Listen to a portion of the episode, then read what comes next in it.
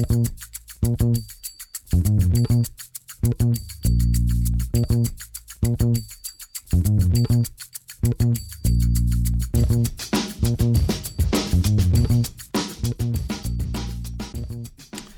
damit hallo und herzlich willkommen zum Football Rausch Brunch. Mein Name ist Tim Rausch und an meiner Seite ist wie immer Rahman Ruprel, aber nur 45 Minuten, weil du musst deinen Zug bekommen. Ich muss meinen Zug bekommen. Hallo erstmal. Äh, ja, für mich geht es heute nach Köln, zurück in die Heimat. Und ähm, deswegen habe ich nicht so viel Zeit. Deswegen fangen wir auch gleich an. Und ich glaube, das Spiel, über das am meisten geredet wird, und es gab schon wieder viele Partien, über die geredet werden muss, aber das Spiel, was für mich äh, ja, der größte Schock war, die New Orleans Saints gewinnen 38 zu 3 gegen die Tampa Bay Buccaneers. Ich muss sagen, und in einem Podcast ist das eigentlich nicht so gut, aber ich bin sprachlos eigentlich. Also schon ähm, sehr, ja, sehr überrascht, ja, ich, geschockt. ich, war, ich war auch sprachlos, als ich das gestern gesehen habe. Ich, ich stand ja schon nach, ähm, ja, nach wenigen Minuten, nach 20 Minuten Spielzeit, glaube ich, 28-0. Äh, und dann ist die Partie halt so dahin geplätschert. Die Partie war natürlich entschieden um mal ganz kurz auf die Partie einzugehen, was, woran lag's? Weil das ist ja die Frage, die man sich stellt.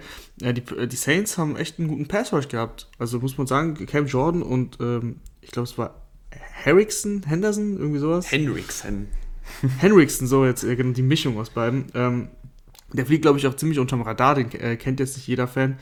Ähm, der ist aber die Saison ganz gut und der hat auch gestern äh, gut abgeliefert. Und der, es kam halt stetig Druck auf, auf Tom Brady. Also der hatte wirklich kaum Zeit in der Pocket. Und äh, deswegen die ersten drei Drives oder die ersten vier Drives waren, glaube ich, Three and Outs. Da ging gar nichts zusammen.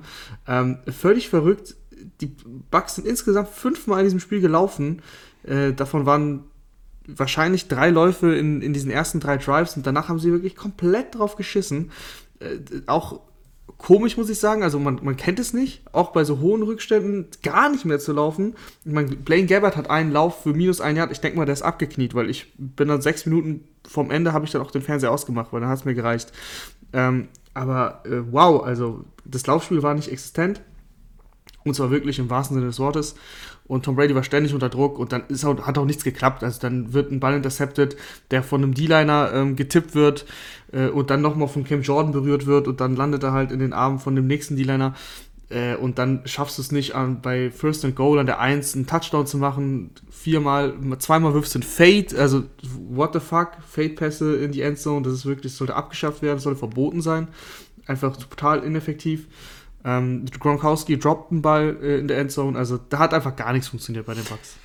Aber Rahman, jetzt, jetzt gucke ich äh, auf das Papier. Und zwar auf das Papier in der Buccaneers Offensive. Da ist Tom Brady, da ist eine, eine gute O-Line eigentlich auf dem Papier. Da sind ein paar Running Backs, die was können. Und es sind vor allen Dingen drei Receiver, die bei vielen anderen Teams die klare Nummer 1 wären. Dann hast du noch einen Tyler Johnson, der eigentlich auch was kann. Scotty Miller, weiß ich gar nicht, habe ich gar nicht gesehen, war der verletzt oder was war da? Nee, er, hat ein, er hatte schon einen Catch, aber ähm, er war nicht verletzt, er war halt einfach der Nummer 4 äh, Receiver hinter Antonio Brown. Aber du hast, du hast prinzipiell fünf gute Receiver und wenn so viel Druck kommt, dann spielst du ja eigentlich kurze, schnelle Pässe, wirst den Ball schnell los, damit Tom Brady eben nicht, wie er gestern Abend stand er bei fast 50% seiner Dropbacks unter Druck und da frage ich mich, äh, hat das Kurzverspiel dann auch gar nicht funktioniert? Woran lag das? Sie haben es gar nicht probiert, glaube ich. Also, was ist, glaube ich, ich habe es ja gesehen. Ähm, der Matchplan der Buccaneers, der ist komplett in die Hose gegangen. Also, Outcoaching, man spricht hier häufig von Outcoaching und das war äh, mehr als Outcoaching, was äh, Sean Payton gegen Bruce Arians da gemacht hat. Ähm, wirklich, der offensive Matchplan, der war einfach ganz schlecht. Du hast die ersten drei Drives, wie gesagt, die ersten vier Drives begonnen mit Three and Outs. Sehr passlastig. Wir sagen ja immer, man soll, man soll passen, ist eine Passing-Liga. Aber wenn du nur passt, wenn du wirklich gar nicht läufst, ähm, ja, dann ist es halt irgendwo auch schwierig, weil die Defense kann sich ja darauf einstellen, dass du die ganze Zeit gegen den, äh, den Pass rushen kannst. Also der Gameplan war schon echt ein bisschen komisch, muss ich sagen. Ich glaube, ohne jetzt eine Statistik zu haben, extrem wenig auch Play-Action, also fast nur Dropback-Pässe. Ähm, und ja, das ist dann, wie gesagt, Play-Action ist auch sehr effektiv normalerweise im Football. Das war, hat auch gefehlt. Also keine Ahnung, das, das sah ein bisschen aus wie eine, wie eine College-Mannschaft oder eine Highschool-Mannschaft, die da auf ein NFL-Team getroffen ist.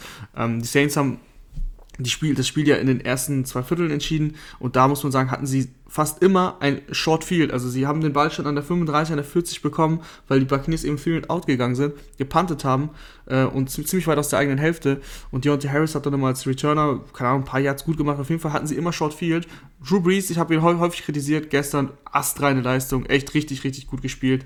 Ähm, sich eigentlich nur einen Fehler geleistet, der wurde nicht bestraft. Äh, das hätte direkt im ersten Drive eigentlich ein Pick 6 sein können. Jason Pierre-Paul ist äh, in die Flat gegangen, statt statt den Pass Rush zu machen und ähm, ja, den hat er gedroppt. Aber ansonsten astreine Leistung, richtig gut.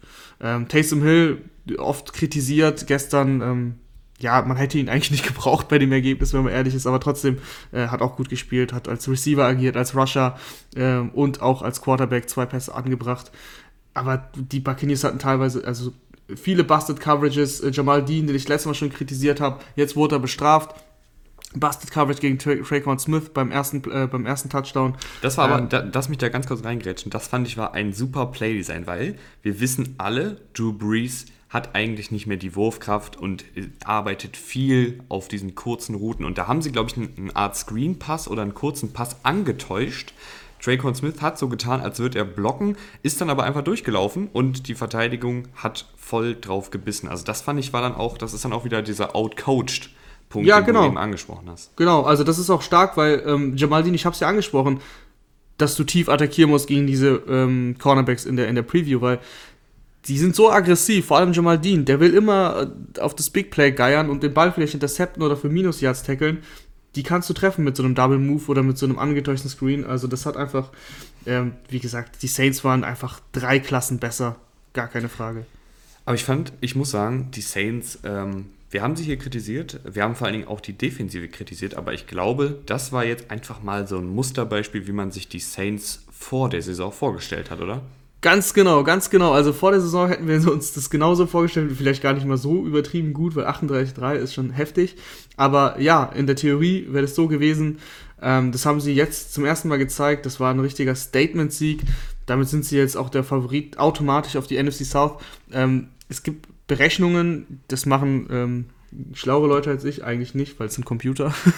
Aber die sagen aus, dass vor dem Spiel war die Wahrscheinlichkeit, dass die Bucks die NFC South gewinnen, bei 63 Prozent.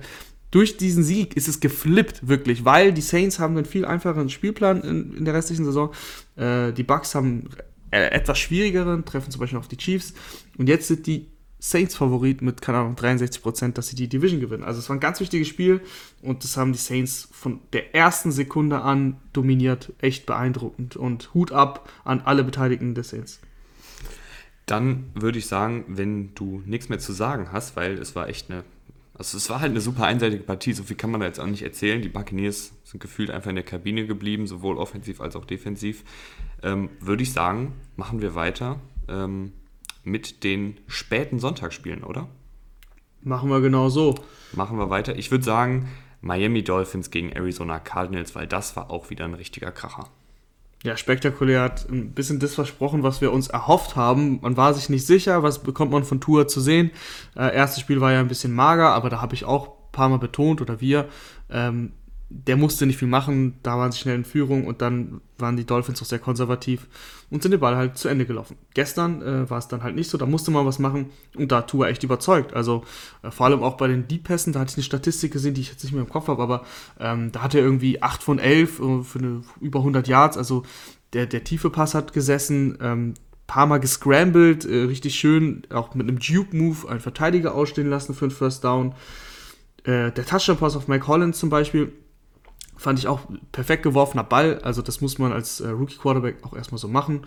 Und dann war es natürlich ein sehr, sehr enges Spiel, was im Endeffekt ähm, ja, entschieden wurde, weil Cliff Kingsbury äh, den, den, den Fuß, seinen Fuß vom Gaspedal genommen hat. Also er war die ganze Zeit aggressiv bei Fourth Downs und dann bei 4 und 1 lässt er 50 Yard Field Goal kicken, 49 Yard Field Goal. Ähm, sein Kicker, St. Gonzalez, eigentlich ein relativ sicherer Mann, ja, aber dann war 9, für 49 Yard Field Goal im Dome zu kurz. Ähm, da weiß ich auch nicht, was da schiefgelaufen ist, wie das passieren kann. Der hat die Range eigentlich, der hat auch schon 56 Jahre getroffen dieses Jahr, glaube ich. Also keine Ahnung, äh, aber du hast das Spiel entschieden als Coach, weil du dann doch dich nicht getraut hast, bei 4 und 1 dafür zu gehen ähm, und du wurdest bestraft. Ich würde sagen, das Spannendste an der Partie war aber wirklich, wie du es eben schon angedeutet hast, die beiden Quarterbacks, weil ich finde, die beiden haben richtig Spaß gemacht. Das ist ja auch jetzt so ein bisschen die nächste Generation von Quarterbacks. Wir haben schon in der Preview angesprochen. Ähm, ich würde sagen, wir fangen mit Tour an, können ja ein bisschen über ihn reden, dann gehen wir rüber zu den Cardinals, zu Kyler Murray.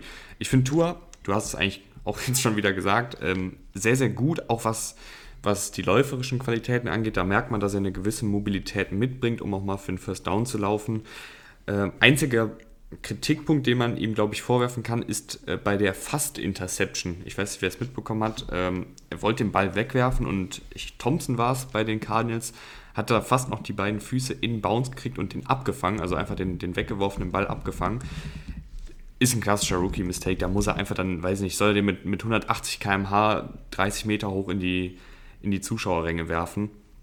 Ähm, aber halt nicht so halbherzig in Seiten ausheben, weil NFL-Spieler, die, die sind auf sowas gedrillt und ein College-Spieler macht das Play nicht, ein NFL-Spieler schon, da wird er aber daraus lernen. Äh, da hat er, ja auch, hat er ja auch Glück gehabt, ne? Hat er ja. im Endeffekt hat es ähm, der, der Cornerback nicht geschafft, den zu intercepten, weil er schon einen Schritt im, äh, aus war. Ansonsten, ähm, ich fand auch sehr, sehr gut, wie sie ihm, was der Gameplan war, der Dolphins, viel Play-Action, viele von diesen Rollouts über seine linke Seite, also dass er dann halt auch mit links werfen kann und nach links läuft, äh, fand ich sehr, sehr gut designt. Es wirkte alles so, als wäre es, als müsste er jetzt nicht immer direkt das ganze Spielfeld lesen, sondern hat ein, zwei Spieler, die er im Auge behalten muss und wenn einer der beiden Spieler offen wird, was oft der Fall war, dann muss er den einfach nur anwerfen. Also ein relativ simpler Spielplan für einen Rookie finde ich immer sehr, sehr gut. Also nicht direkt äh, das komplette Playbook auspacken und den klassischen Dropback-Football spielen lassen das hat mir alles sehr, sehr gut gefallen und ich finde, die drei Quarterbacks, die drei Rookie-Quarterbacks, die spielen, machen das echt gut. Definitiv, ähm, das macht wirklich Spaß. Auf der anderen Seite, Kyler Murray, einen kostbaren Fumble gehabt, der dann auch in einem Touchdown äh, geendet ist, Defensiv-Touchdown. Im Endeffekt ja fast mitentscheidend, aber ansonsten sieht Kyler Murray halt auch einfach durch seine läuferischen Fähigkeiten, jetzt rein als Passer ist er schon gut, aber durch seine läuferischen Fähigkeiten ist er halt sehr gut. Ähm, elf Rushes für 106 Yards der wird unter Druck gesetzt. Das ist, sind eigentlich sichere Sex und dann trotzdem ähm, macht er mit seinen Sch Schritten, die halt schneller sind, als ich blinzeln kann, ja, die, die nötigen Yards, die er braucht. Ähm, das ist wirklich beeindruckend, wie schnell er ist. Und gestern auch ähm, ein Kommentator dann in dem Spiel, glaube ich, auch gefragt, ist er jetzt der beste Rushing Quarterback? Hat er Lamar Jackson verdrängt? Aktuell muss man sagen, ja, ganz klar, weil der ist einfach ähm, flinker, würde ich sagen. Also das ist krass, wenn man das sagen muss gegen Lamar Jackson. Aber ähm, Kyler Murray sieht noch flinker aus. Vielleicht nicht unbedingt schneller, das ist, glaube ich, was anderes. Aber wie auch immer, ähm, durch, seine, durch diesen X-Faktor, seine, seine Beinarbeit und sein, eben sein läuferisches, sein läuferisches Können, äh, macht er, bereitet er eigentlich jeder Defense Schwierigkeiten. Und ich glaube, dass die Cardinals auch das Spiel gewonnen hätten, wenn, wenn Cliff Kingsbury nicht, ähm, ja, nicht äh, den Allerwertesten eingezogen hätte. Ja, ich finde, äh, du, du hast was ganz Interessantes angesprochen. Ähm, er ist nicht schneller als Jackson, aber flinker. Und ich finde, das ist ein ganz gutes Stichwort. Und ich finde auch, dass Kyler Murray im Vergleich zu seinem ersten Jahr seine läuferische Intelligenz verbessert hat, wenn das Sinn ergibt. Also es ist ja klar, dass er jetzt nicht äh, einfach durchschnittlich 5 km/h schneller läuft, aber er läuft cleverer, er sieht Lücken besser, er, man hat das Gefühl, er weiß besser, wie manipuliere ich jetzt den Gegenspieler, welche Schritte muss ich machen, um den Gegenspieler zu manipulieren, dass ich ihn dann aussteigen lassen kann. Und ich finde, das merkt man einfach, dass er da als Läufer nochmal eine Schippe draufgelegt hat. Also was, die, was das Spielverständnis und die Intelligenz angeht, sieht er jetzt viel mehr wie ein Running Back aus als noch im letzten Jahr. Definitiv. Ähm, ich würde noch gerne auf, auf die Dolphins kurz ein bisschen eingehen. Ähm, das Laufspiel, darüber haben wir jetzt noch gar nicht gesprochen, das ist ja auch an sich nicht so wichtig. Trotzdem würde ich gerne ein paar Sätze dazu sagen, weil es mir aufgefallen ist, dass Brian Flores Gameplan, auch wenn er der Defensive Coach ist, aber ich glaube schon, dass das quasi seine Handschrift ist, teilweise mir ein bisschen zu konservativ ist. Ähm, sehr, also der, sie haben im Endeffekt am Ende dann doch mehr Pässe gehabt, 28 zu 25, 25 Rushes, aber diese Rushes sind halt sehr ineffektiv teilweise. Also Jordan Howard, der ist der hat einen Rush gehabt für 8 Yards, ansonsten 10 insgesamt, 10 Carries für 19 Yards, 1,9 im Schnitt und dabei hatte er einen für 8. Das ist einfach schlecht und das ist der, also der, der wurde Der wird geholt für, keine Ahnung, zwei Jahre und 10 Millionen oder sowas. Das ist halt einfach ähm, Wahnsinn eigentlich. Der hat kein NFL-Format, wenn er so spielt. Äh, und ansonsten ähm, sehr häufig auch, wenn, wenn es darum ging, quasi wenn es darum geht, das Spiel zuzumachen, wie gegen die Rams. Ich meine, es hat jetzt beides mal funktioniert, ne? das muss man immer sagen. Klar, es hat funktioniert, aber diese, dieser Überraschungsmoment in dieser Offense fehlt mir noch ein bisschen. Ich glaube, sie haben da auch ein bisschen Angst vor Tour, so, ähm, aber manchmal müsste man sich ein bisschen mehr trauen, habe ich das Gefühl. Sie sind davon gekommen mit dem Sieg, weil Cliff Kingsbury auf der anderen Seite, eben sich fürs Fico entschieden hat.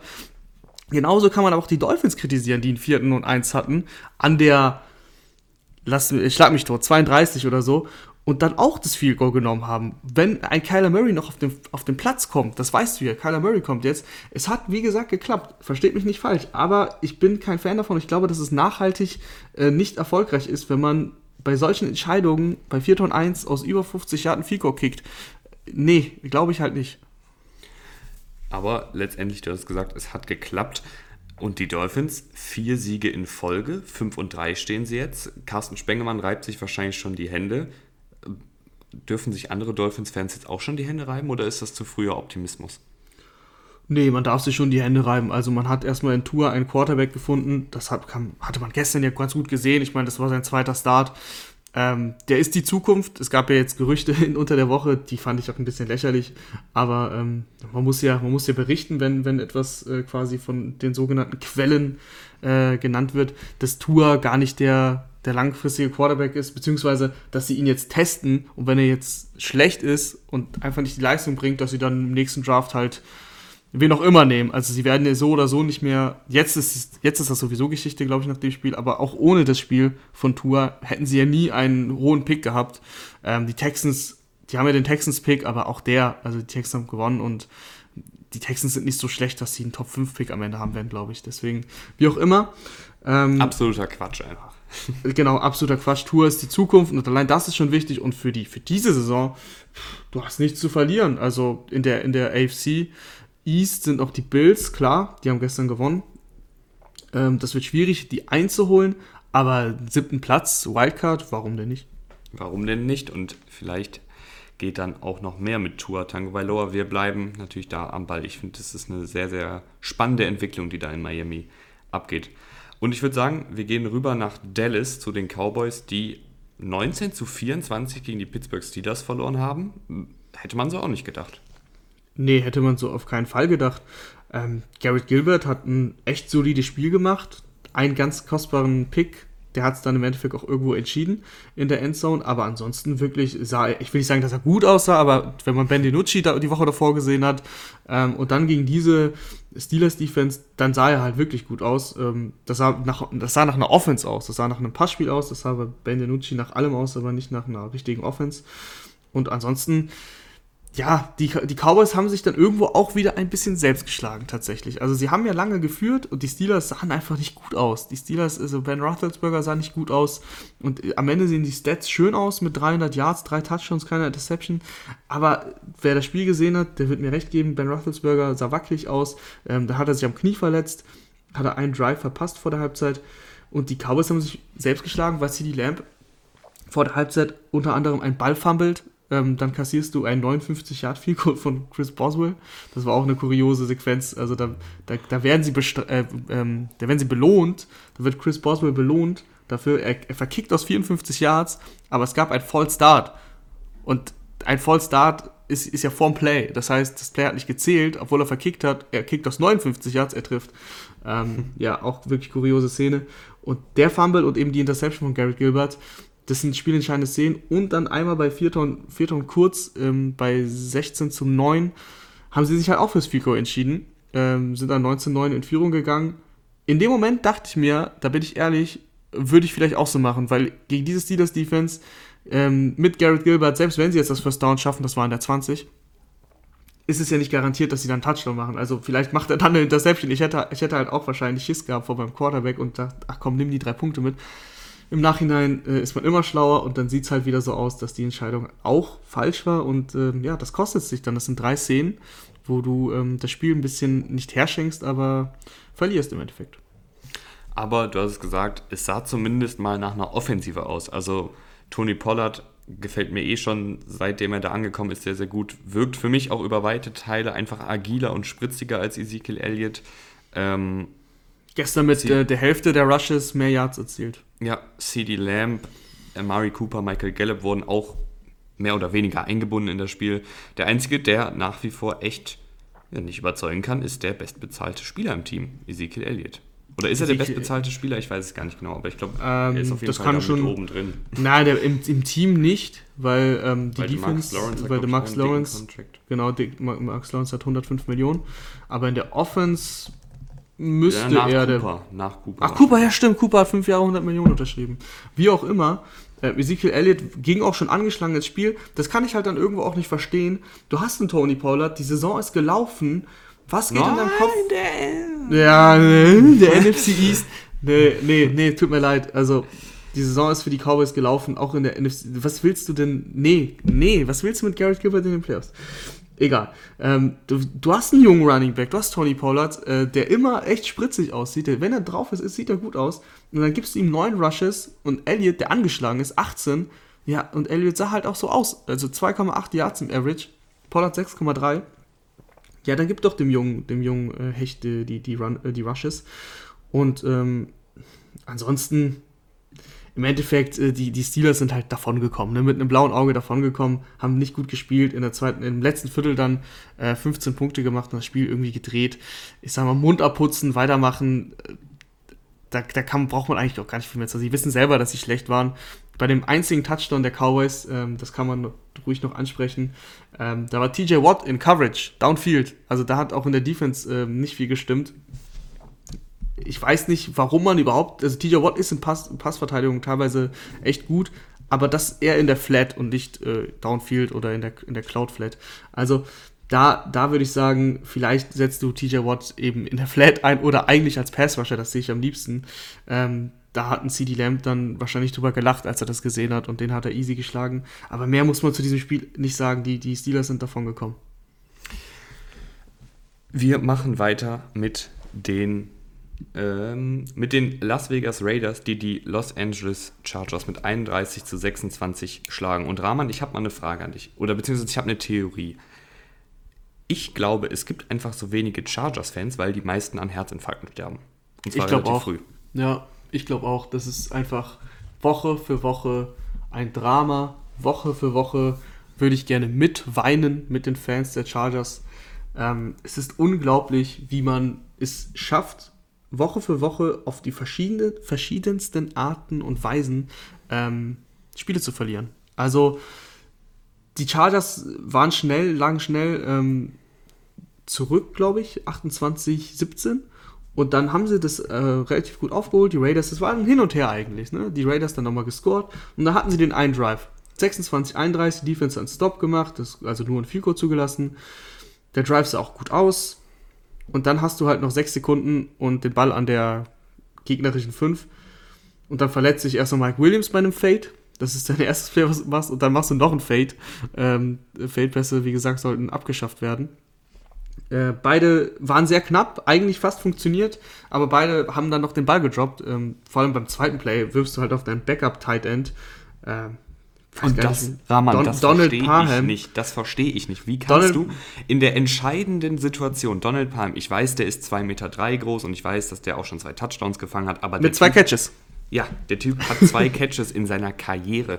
Und du willst mir erzählen, dass du in dem entscheidenden Moment im Spiel, wo es wirklich drauf ankommt, Sieg oder Niederlage, kein besseres Play hast als einen hohen Pass auf deinen Backup-Tight End, der bis jetzt zwei Pässe gefangen hat. Das willst du mir ich, doch nicht wirklich Nein, erzählen. nein, nein. Ich will dir das nicht erzählen. Ich sag ja, dass das das schlechteste Play im Football ist, äh, der, der Goal-Line-Fade. Aber um, ähm, ja, das ist natürlich brutal schlecht, dieses Play-Calling. Also, dass du das zweimal machst, einmal Zumal, du kannst doch auch, Rahman, Rahman, ich weiß, ich musste, aber mich, mich regt es halt wirklich Nein, mach auf, ruhig, mach ruhig. Chargers-Fans tun mir leid.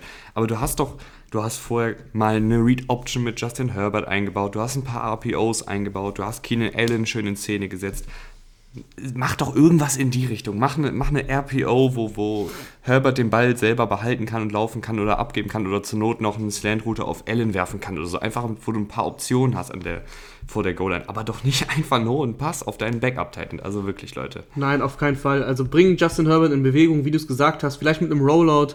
Ähm, da ist er gut drin. Das kann er. Da hat er die Athletik für. Verschafft sich ein bisschen Zeit. Und dann in Keenan Allen. Ein Keenan Allen, der in meinem äh, Offensive-Team war, war gestern wieder überragend.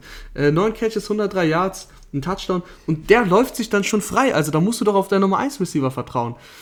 Ähm, unfassbar, unfassbarer Playcall. Wir müssen noch kurz auf die Wiederauferstehung von Kalen Ballage reden. Also, what the fuck? Ähm, äh, Justin Jackson hat sich direkt verletzt mit dem ersten Play, glaube ich. Und dann Joshua Kelly, der hat echt äh, richtig an Kredit verloren in dieser Offense, weil Kalen Ballage war der, der Running Back, der die meisten Carries bekommen hat. 15 zu 9 äh, outtouched im Backfield. Also, und der sah, der sah sogar ganz gut aus. Der hatte letztes Jahr, glaube ich, zwei Yards pro Carry im Schnitt. Ähm, der schlechteste Wert der NFL-Geschichte. Und gestern äh, sah er ganz gut aus. 15 Carries, 69 Yards. Also völlig verrückt, ähm, dass, dass Kalen Ballage wieder auferstanden ist. Aber ansonsten, äh, die Geschichte des Spiels ist natürlich diese, diese, diese Goal-Line-Fade und dass er den Ball. Er wurde, es war ja, also das Drama der Chargers ist ja nicht nur, dass er ihn nicht gefangen hat, es wurde als Touchdown geruled. Und man hat auch nicht gesehen, dass er den Ball gedroppt hat. Nach der fünften oder sechsten Zeitlupe hast du gesehen, wie der Ball auf dem Boden liegt. Also, das ist das Drama der Chargers. Und ähm, das ist eigentlich die Geschichte des Spiels. Das ist die eigentliche Geschichte des Spiels. Wir können noch kurz über die Raiders quatschen. Äh, offensiv, ja, war es halt wieder ne, typische Raiders-Offensive, obwohl ich muss sagen. Derek Carr, Derek Carr, warte ganz kurz. Derek Carr hatte zwei richtig, richtig gute äh, äh Pässe downfield. Das ja, waren das, wirklich das 45 Yards und einmal war es ähm, 53 Yards. So. Vor allen Dingen das 53 Jahr Play. Da habe ich genau, gedacht, die waren beide. Ding, ja, mach du, mach du. Sorry, ich sorry, mich ich eben will, schon genug aufgeregt. Ich, ich spreche nur den Satz zu Ende. Die waren beide wirklich überragend. Nehmen wir das zusammen. Das waren zwei richtig starke Plays. Sind das 98 Yards? So, Derek Carrs Statistik gestern waren 165 Passing Yards. Das heißt, das, der hat im ganzen anderen Spiel äh, mein Mathe ist nicht gut, aber ich glaube. Ein Drittel davon. Um, die, um, um die, um die äh, 60 bis 70 Yards geworfen ähm, und 13 von 23 insgesamt angebracht. Also, ich meine, es hat wieder mal gereicht. Das ist, wie du gesagt hast, das ist dieses Derek Carr-Spiel, ne? Und das waren zwei, und wirklich, das waren wirklich überragende Pässe. Aber ansonsten, äh, boah, puh. Also, äh, die Chargers-Defense ist eigentlich schlagbar, weil sie viele Verletzungsprobleme haben. Äh, naja, äh, wie auch immer, es hat gereicht. Letzter Punkt noch. Ich finde, Devontae Booker äh, kommt irgendwie so ein bisschen aus dem Nirgendwo, sieht aber in den letzten Wochen echt explosiver aus als Josh Jacobs. Der aber, glaube ich, auch mit Verletzungen zu kämpfen hat. Der hat äh, mit einer Knieverletzung gespielt. Ähm, das war von vornherein klar, der war angeschlagen. Und gestern sah Devontae Booker ja richtig gut aus. Äh, Josh Jacobs sah jetzt auch nicht schlecht aus, ne? aber Devontae Booker hat halt 8,5 Yards im, im, Schnitt gehabt mit 8 Läufen. Ähm, das ist dann natürlich eine Hausnummer. Dann, äh, Rahman, weil ich gucke ich guck auf die Uhr, noch 20 Minuten haben wir Zeit, deswegen lass uns mal äh, Denver Broncos gegen Atlanta Falcons. Falcons gewinnen 34-27.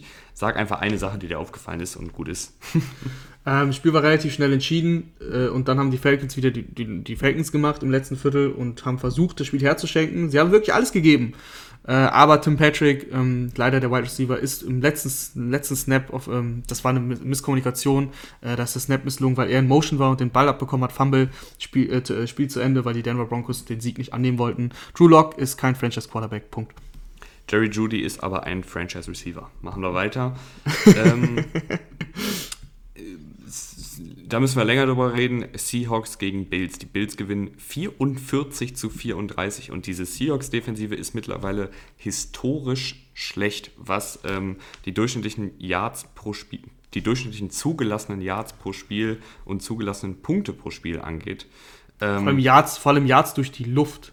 Ja, und ich mache mir wirklich Sorgen, die Bills, die haben in der ganzen ersten Halbzeit zwei Laufversuche, zwei designte Laufversuche gehabt und sind einfach durch die Luft marschiert. Und das Problem bei den Seahawks war, sie haben versucht, viel zu blitzen und haben so versucht, äh, Allen unter Druck zu setzen.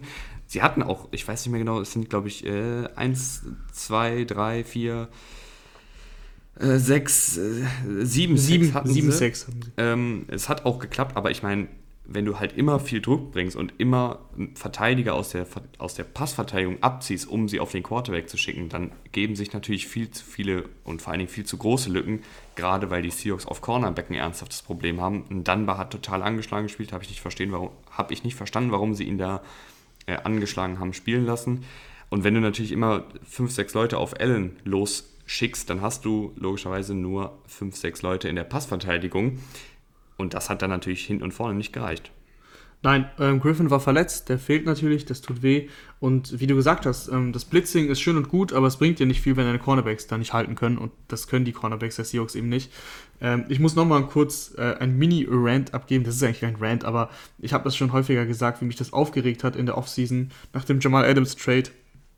Zu behaupten, dass das der Legion of Boom 2.0 ist. Weil wenn du das behauptest, und das haben einige Experten behauptet, ähm, dann hast du keine Ahnung von Football. Weil es war schon von vornherein absehbar, dass diese Secondary äh, nicht gut ist, dass sie keinen Pass Rush haben, vor allem. Und ohne Pass Rush bringt dir halt Jamal Adams auch nicht viel, weil Jamal Adams agiert sogar viel als Pass Rusher, gestern 1,56 gehabt.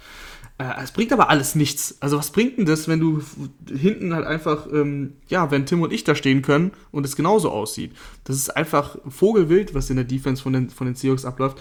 Und Russell Wilson hatte ein schlechtes Spiel gestern da lief nicht viel zusammen. Äh, zwei Interceptions, ein Fumble.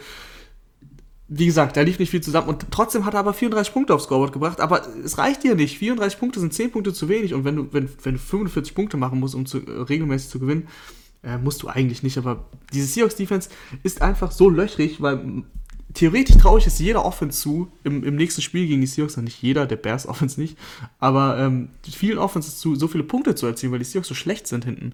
Und dann ist es auch für Russell Wilson nicht immer leicht, das muss man so sagen. Für mich übrigens ähm, die kurioseste Statline, ähm, neben, neben der Statline, dass die, die Bills 8, äh, 21 Passversuche hatten, glaube ich, in der ersten Halbzeit, oder 28 Passversuche und drei Läufe. Äh, du hast gesagt, zwei äh, die Seite, es war dann wahrscheinlich noch ein Scramble dabei. Mhm.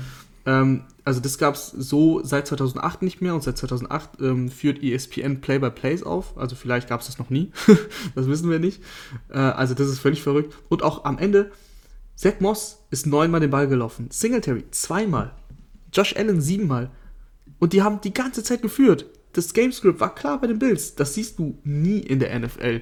Die Bills haben etwas gemacht, was ich nie in der NFL sehe. Sie haben die eine Schwachstelle, die die Seahawks haben, und das ist die durch die Luft so knallhart attackiert, dass sie auf den Lauf echt einfach geschissen haben. Das war, den, das war denen egal, dass sie geführt haben. Das war denen alles wirklich egal. Nee, wir wissen, ihr könnt nicht den Pass verteidigen und das nutzen wir aus. Ähm, und was ich damit meine, dass man das in der NFL nicht sieht, sehr viele Teams machen das nicht. Sie werden konservativ im Laufe des Spiels, laufen den Ball, obwohl die Laufverteidigung eigentlich besser ist als die Passverteidigung. Ähm, geht dann mal in die eine, mal in die andere Richtung aus. Aber die Bills, muss ich sagen, echt Hut ab. Äh, da so knallhart, wie ich eben gesagt habe, bei den, bei den Cardinals, äh, den, den, den, den, Fuß auf dem Gaspedal behalten, die ganze Zeit durchgezogen und dann gewinnst du auch gegen Russell Wilson. Toller Gameplay. Ja, äh, letzte Anmerkung von mir. Russell Wilson, das haben wir ja angesprochen. Das haben wir ja schon mehrfach gesagt wie performt dieses Seahawks-Team, wenn Russell Wilson kein 1A mit Plus mit Sternchen Tag erwischt? Und es war kein 1A-Tag für Russell Wilson. Es war jetzt auch kein unterirdischer Tag, äh, aber für Wilson-Verhältnisse eben nicht ganz so doll. Und dann hat dieses Team einfach keinen anderen Weg zu gewinnen. Und das ist halt so ein bisschen die Achillessehnenferse von den Seahawks, finde ich. Ja, es ist, äh, es ist halt auch bitter, dass Carson wieder ausgefallen ist. Das Laufspiel hat nicht funktioniert über DJ Dallas und Travis Homer. Alex Collins ist zurück in der Liga, hey. Ähm, hat auch nicht funktioniert. Zwei Rushes für fünf Yards. Also Carson, ähm, der ist schon wichtig für diese Mannschaft, weil er auch vor allem die harten Yards rausholen kann. Äh, und ich meine aber, das, das Spiel ist sofort in diese eine Richtung gelaufen, dass es 14 zu 0 für die Bills stand. Äh, und dann sind die Seahawks bei Fourth Down einmal gescheitert in der Red Zone oder an der Goal-Line fast. Und dann steht es halt 14-0 und du hast nicht den Ball und hast gerade das Momentum hergeschenkt. Das Spiel ist auch einfach äh, komplett in, die, in diese Bills-Richtung gelaufen. Ich würde mir da jetzt aber nicht so große Sorgen um die Seahawks machen. Die Defense, nee. die ist so oder so schlecht, die war schon die letzten Wochen schlecht. Die werden bessere Spiele machen, weil schlechter äh, geht fast gar nicht. Ähm, und Russell Wilson wird auch deutlich bessere Spiele machen. Wir machen weiter mit den Baltimore Ravens, die 24 zu 10 gegen die Indianapolis Colts äh, gewinnen. Und das können wir, glaube ich, auch relativ schnell abhaken, oder? Kann man relativ schnell machen, weil, Weil, weil, gab- weil wir Ja, können es relativ okay. schnell abhaken, weil wir wussten ja eigentlich schon vorher, wie es ungefähr verlaufen wird und so ist es dann ja auch gekommen. Ja, also die erste Halbzeit, es waren eigentlich zwei Halbzeiten, die komplett äh, spiegelverkehrt waren. Die erste Halbzeit haben die Colts dominiert, die zweite Halbzeit die Ravens. Der Unterschied, die Colts haben nichts daraus gemacht, dass sie die erste Halbzeit dominiert haben. Sie haben nur 10 Punkte aufs Scoreboard gebracht. Ähm, Jonathan Taylor sieht nicht gut aus, sah nicht gut aus, fummelt, ähm, verliert den Ball und das, dadurch entsteht halt ein ähm, Touchdown für die Ravens. Chuck Clark hat den zurückgetragen. Da sah Rivers übrigens äh, ja, sehr amüsant aus, als er versucht hat zu tackeln. Ich weiß nicht, ob es ein Versuch war. Er ist auf jeden Fall auf die Schnauze gefallen. Ähm, wie auch immer, oder nicht auf die Schnauze, er ist auf den Arsch gefallen eigentlich, was er gesagt. Ähm, wie auch immer, also stand 10 zu 3 zur Pause für die Colts, obwohl die Ravens ähm, 55 Offensive Yards hatten nach der ersten Halbzeit. Zweite Halbzeit, äh, wie gesagt, das Spiel hat sich gedreht, Lamar Jackson hat ein bisschen aufgedreht, ähm, hat äh, einen Touchdown am Boden erzielt, durch die Luft äh, sah das deutlich besser aus. Äh, insgesamt, ich glaube tatsächlich keine Incompletion in der zweiten Halbzeit geworfen. Ähm, sehr, sehr schön. Das ist, das, so stelle ich mir die Ravens vor, so stelle ich mir Lamar Jackson vor. Äh, wie gesagt, in der ersten Halbzeit hatte er Schwierigkeiten, hatte zwei Bälle, die hätten intercept, intercepted werden können, hat er Glück gehabt. Und Philip Rivers, ähm, ja, Philip Rivers. Was soll man noch zu Philip Rivers sagen? Nicht mehr viel, aber Philip Rivers hat sich nach dem Spiel über die Interception äh, geäußert, die er geworfen hat. Ähm, und hat Ach, gesagt, darf ich, darf, ich mal, darf ich mal mir auf die Schulter klopfen? Ja, kannst du machen. Ich weiß nicht, ob du dich noch erinnerst. Aber ich habe Ja, gesagt, du hast gesagt, Max Pe- Peters fängt eine Interception. ich habe gesagt, Max Peters fängt eine Interception und dann habe ich mich sogar ganz weit aus dem Fenster hin und gesagt, komm, er macht sogar zwei. Er hatte zwei Turnover. Er hat nämlich den Fumble forciert äh, gegen Taylor. Also er hat zwei Turnover kreiert. Ähm, das war geil. Aber jetzt kannst du weitermachen. Aber die Interception, es war halt, der Ball wurde gefangen, war ein bisschen am Wackeln. Peters macht, während er den Ball in Anführungsstrichen unter Kontrolle hat, zwei Schritte und verliert ihn dann wieder. Und dann war eben die große Aufregung, war es jetzt ein Catch, war es kein Catch? Will ich jetzt gar nicht, wir können da wahrscheinlich fünf Stunden über die Regel diskutieren, haben wir aber nicht jetzt die Zeit für. Millimeter, Äh, Millimeterentscheidung, die ein Ref so trifft, der andere so, ist ein Coinflip. Aber Gut- Philip, gut Rivers ausgegangen, hat, ja. Philip Rivers hat nach dem Spiel gesagt, äh, dass die Entscheidung von jemandem getroffen wurde, der noch nie einen Football gefangen hat. Fand ich ganz amüsant. Ja, also ich bin auch tatsächlich mit der Baltimore Ravens Brille trotzdem bei Rivers. Es war vor allem auf dem Feld keine Interception, also schon hart, das zu overturnen. Dann würde ich sagen, gehen wir rüber nach Kansas City zu den Chiefs, die 33 zu 31 gegen die Carolina Panthers gewonnen haben. Aber ich, ich muss sagen, äh, das war dann doch etwas eindeutiger, als äh, das Ergebnis jetzt vermuten lässt. Ja, weiß ich gar nicht. Also die Panthers haben zur Halbzeit geführt. Die Panthers haben mir sehr gut gefallen. Die Panthers haben es, die Panthers haben es verstanden. Matt Rule hat es verstanden, wie man gegen die Chiefs spielen muss. Matt Rule hat erstens clevere Entscheidungen getroffen, hat mutige Entscheidungen getroffen, ein Fake-Punt ausgepackt bei Fourth Down, ähm, dafür gegangen bei 4 und 14, wo ich schon auch gedacht habe, okay, aber Matt Rule hat einfach gesagt, wir können nur gewinnen, wenn wir einfach mutig sind, wenn wir ähm, Patrick Mahomes äh, draußen halten und dafür müssen wir alles tun. Äh, und dafür haben sie alles getan. Es hat trotzdem nicht gereicht, aber sie hatten sie kurz vor der Niederlage, weil, wie gesagt, zur Halbzeit geführt. Trotzdem natürlich Patrick Mahomes ist Patrick Mahomes. Dann hat er in der zweiten Halbzeit aufgedreht. Und allein in der zweiten Halbzeit über 200 Yards geworfen. Äh, und ich meine auch drei Touchdowns, vielleicht nur zwei, das weiß ich jetzt nicht aus dem Kopf. Vier. Aber nein, nein, ich rede, ich rede, ich rede so, von der zweiten okay. Halbzeit. Ich rede von der zweiten Halbzeit. Wie auch immer, ähm, in der ersten Halbzeit, das kann ich mir ja kurz ausrechnen, hatten sie 13 Punkte. Genau, da hatten sie nur einen Touchdown. Also genau, drei Touchdowns in der zweiten Halbzeit geworfen äh, und über 200 Yards. Tyreek Hill, Tyreek Hill spielt eine Monstersaison, die irgendwie echt unterm Radar fliegt, habe ich das Gefühl. Tyreek Hill hat mindestens, warte, wie viele Spiele haben wir jetzt gespielt? Acht oder neun? Neun. neun Spiele und Terry Hill hat, glaube ich, neun Touchdowns oder zehn vielleicht sogar, bin mir nicht sicher. Äh, und macht jedes, je- jedes Spiel macht er sein Ding. Also so gar nicht mal die Mega-Yards, aber er ist in den Big Plays da, er ist bei den entscheidenden Momenten da. Äh, wirklich sehr gut. Travis Kelsey, über den haben wir beim ähm, Team der, Midseason schon genug gesprochen. Äh, überragender Spieler. 10 Catches, 159 Yards für einen Tight End und das nimmt man auch nicht so richtig wahr, weil man erwartet das von ihm und das ist einfach richtig stark. Also das ein Monster ähm, bei Third Down, ganz, ganz wichtiger Spieler. Die Chiefs haben einfach eine wunderschöne Offense. Äh, und haben kein Laufspiel. Die Offensive der Panthers fand ich war aber über weite Strecken auch sehr, sehr gut. Was ich auch sehr gut finde, ist, ähm, dass sie so viele Spieler einbinden. Jetzt ist äh, Christian McCaffrey wieder da, der hat zehn Pässe gefangen. Trotzdem wurde Mike Davis noch ein paar Spiele eingesetzt mit fünf gefangenen Pässen. Denn Curtis Samuel wurde diesmal äh, sehr, sehr oft im Passspiel eingesetzt und auch als Läufer ab und an mal. Das hat er bei Ohio State auch schon gemacht.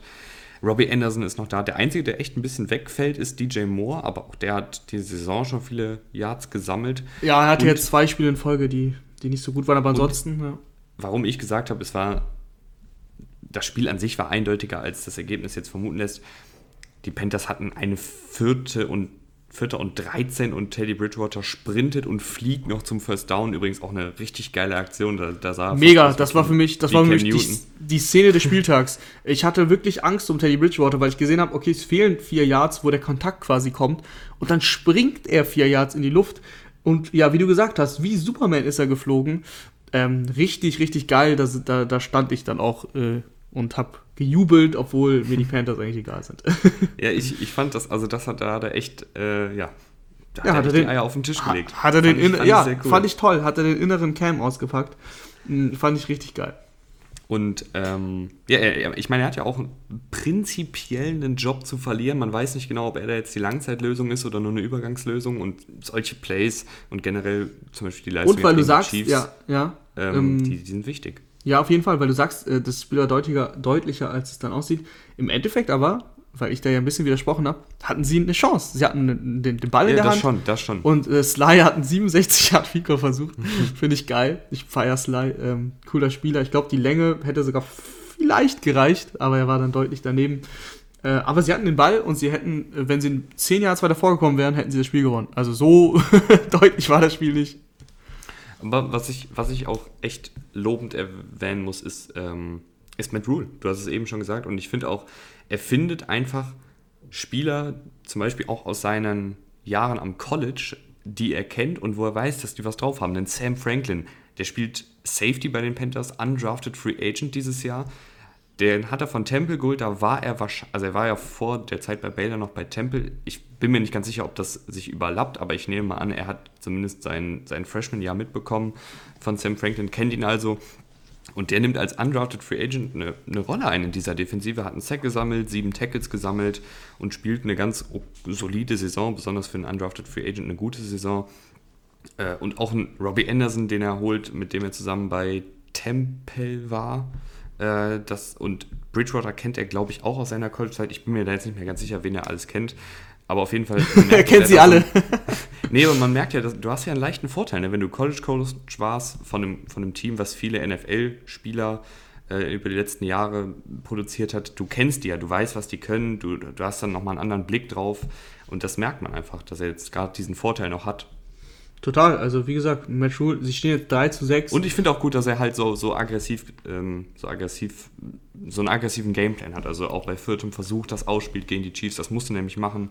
Das fand ich auch sehr gut. Genau, genau. Also das hat halt gepasst, weil es auch gegen die, gegen die Chiefs war. Also ich glaube, dass er das auf jeden Fall nicht gegen jeden macht. Aber wenn man sich so anpasst auf den Gegner und weiß, wie man agieren muss, ähm, das gefällt mir. Und wenn man dann, also es gibt viele Coaches, die halt super stur sind, egal wie der Gegner heißt. Und das ist dann halt, ja so okay, ein kleines äh, Rahman, Rahman äh, ich, ich unterbreche dich nur ungern. Wir haben noch drei Minuten und noch vier Spiele. Ich würde sagen, ganz kurz zu jedem Spiel, du sagst einfach äh, die erste Sache, die dir in den Sinn kommt. Texans gewinnen 27 zu 25 gegen die Jaguars. Jake Luton äh, sah gut aus, hat zwar einen Pick geworfen, aber trotzdem, aber das war auch die Texans Defense. Ähm, die Texans haben ein Riesenglück gehabt, weil der Touchdown von Will Fuller über 77 Yards, ähm, da, das war der größte Blackout, den ich von den Refs je gesehen habe. Äh, die Playclock war seit drei Sekunden, also drei Sekunden war sie schon auf Null gelaufen, hat kein Schiedsrichter gesehen. Könnt ihr euch gerne im Real Life angucken. Ich habe es nochmal gemacht, um mich zu überzeugen. War ein Touchdown. Ähm, ja, und sie haben einfach Glück gehabt. Sie, es stand äh, am Ende kurz vorm Unentschieden. Dann hat die Two-Point nicht funktioniert bei den Jacksonville Jaguars. Ähm, die Texans, auch wenn ich eben gesagt habe, dass sie noch, äh, dass sie gar nicht so schlecht sind, aber wenn du gegen die Jaguars mit einem Backup-Quarterback äh, ja, fast das Spiel noch aus der Hand gibst und eigentlich Glück hast, dass ein Touchdown zählt, der eigentlich nicht hätte zählen dürfen, ähm, dann hast du Probleme und ja, äh, JJ Watt 100. Sack, geil. Obwohl knapp 70% der Yards, die Watson geworfen hat, nach dem Catch kreiert wurden, ähm, ist er trotzdem Top 5 Quarterback, ist mein Takeaway. Wir machen Definitiv. weiter. Vikings gewinnen 34 zu 20 gegen die Lions. Ja, das, ist auch schnell erzählt eigentlich. Matthew Stafford hat sich irgendwann im Spiel verletzt. Ähm, die, die Vikings haben das Spiel von vornherein dominiert, ist schnell in Führung gegangen und Devin Cook ist Devin Cook. Ähm, Devin Cook ist überragend, 22 Carries, 206 Yards, wieder einen ganz langen Touchdown, 70 Yards. Äh, Kirk Cousins sehr souverän gespielt, effizient gespielt, 13 Bälle angebracht, 220 Yards, drei Touchdowns. Äh, die Lions sind nicht konkurrenzfähig mit, äh, mit dieser Defense. Ja, hatten auch äh, in den letzten zwei Wochen dreimal nur zehn Mann in der Defensive auf dem Feld übrigens. Ja, Auch Matt Patricia, Matt, von- Patricia, von Cook. Matt Patricia muss gefeuert werden. Und Delvin Cook ist der beste reine Läufer in der Liga, finde ich. Kann man so sagen. Ähm, Tennessee Titans gegen Chicago Bears. Ich würde sagen, ich mache den Anfang. Titans gewinnen 24 zu 17. Ich habe nicht darauf geachtet, wer bei den Bears der Quarterback ist, bis zum, ich glaube, dritten Viertel. Dann habe ich mal geguckt, ah ja, Nick Foles spielt, weil es ist eigentlich egal. Die Offensive ist schlecht, die Defensive ist gut. Es ist wie jede Woche. Titans gewinnen knapp und gefallen mir irgendwie nicht ganz so gut, wie, Nee. der Rekord, wie die Bilanz äh, sagen würde. Nee, ähm, Titans haben ihren Stiefel runtergefahren. Das war. Das, ich meine, diese Bears, die sind ähm, drei Viertel lang wirklich so verdammt schlecht gespielt. Das ist schon echt er erschreckend. Die haben kein Laufspiel, das haben sie einfach nicht. Der Leading Rusher weit bis zum Ende des Spiels war Bakevius Mingo, weil ein ähm, Fake-Punt, glaube ich, gut funktioniert hat für elf Yards. Äh, Montgomery hat sich dann auch noch verletzt. Also die Bears, ähm, die Bears sind zum Vergessen. Äh, ich finde, Matt Nagy musst du feuern. Also muss ist vielleicht ein bisschen hart. Ich würde ihn feuern, äh, weil diese, er ist ein Offensivcoach, ein reiner Offensivcoach und diese Offense ist brutal schlecht. Was ich eben meinte mit Matt Rule, er reagiert auf Gegebenheiten. Für mich macht das Matt Nagy nicht. Matt Nagy mm, läuft stumpf seinen Gameplan und der Gameplan ist schlecht. Und die Bears sind schlecht. Und die Bears tun mir leid, weil sie eine richtig geile Defense haben. Aber diese Offense ist ein Trauerspiel. Und ein Trauerspiel zu guter Letzt. Giants gewinnen 23 zu 20 gegen, die, gegen das Washington Football Team. Ja, Kyle Allen muss man dann natürlich sagen, das sah böse aus, die Verletzung, die er da erlitten hat. Ähm, Im Nachhinein wurde dann berichtet, dass es vielleicht doch nicht so schlimm sein soll. Also schon ein dislocated Ankle, Das also, sah schon echt eklig aus. also schon ausgekugelt, aber halt nicht gebrochen oder nur eine kleine Fraktur. Wie auch immer, nicht so schlimm wie bei Prescott, das waren die Berichte. Alex Smith kam dann rein, ja, 325 Yards sehen gut aus, aber drei Interceptions eben nicht und auch eine ähm, Game ähm, eine, zwei Interceptions geworfen, die das Spiel entschieden haben. Also am Ende hätte er zweimal seine Offense in Fico Range führen können. Einmal ein schlechter Pass auf JD McKissick ähm, überworfen und das andere Mal war es einfach auch, ja, gefühlt zum Safety oder, nee, zum Cornerback. Ähm, ja, je nachdem, wie Logan Ryan bezeichnet wird mittlerweile, Cornerback oder Safety. Äh, also genau in Logan Ryan, Ryans Arme geworfen. Äh, ja, das ist, aber das würde ich ihm gar nicht zum Vorwurf machen. Alex Smith hat so lange kein Football gespielt. Ich finde es schön, dass er wieder da ist. Ja, äh, Terry McLaurin ist ein Rockstar, obwohl der Rest der Band nicht mal einen Ton trifft. das, ist, das ist, hast du sehr schön gesagt. Das ist sehr schön gesagt. Terry McLaurin ist wirklich eine Maschine. Und äh, Daniel Jones, äh, kein Turnover, obwohl er zwei Fumbles hatte, hat er keinen verloren, also sehr, sehr gut. Das ist ja auch, Also- glaube ich, erst das zweite Spiel seiner Karriere, wo das der Fall ist. Ja, und damit würde ich sagen, Rahman, du musst los. Ich Ähm, muss los, ja, tatsächlich. Wir bedanken uns trotzdem für die Aufmerksamkeit. Ihr könnt gerne bei Spotify folgen. Übrigens, und ich sehe das, ihr, ihr kleinen Nasen, es folgen uns nur knapp ein Drittel aller Hörer bei Spotify. Also wenn ihr da auf den Folgen-Button unterhalb unseres Logos klickt, dann würdet ihr uns einen großen Gefallen tun. Ansonsten macht gerne wie immer Werbung bei euren Freunden, bei eurer Familie, was auch immer. Und wir hören uns dann am Freitag wieder. Bis dann. Bis dann. Tschüss. Ciao, ciao.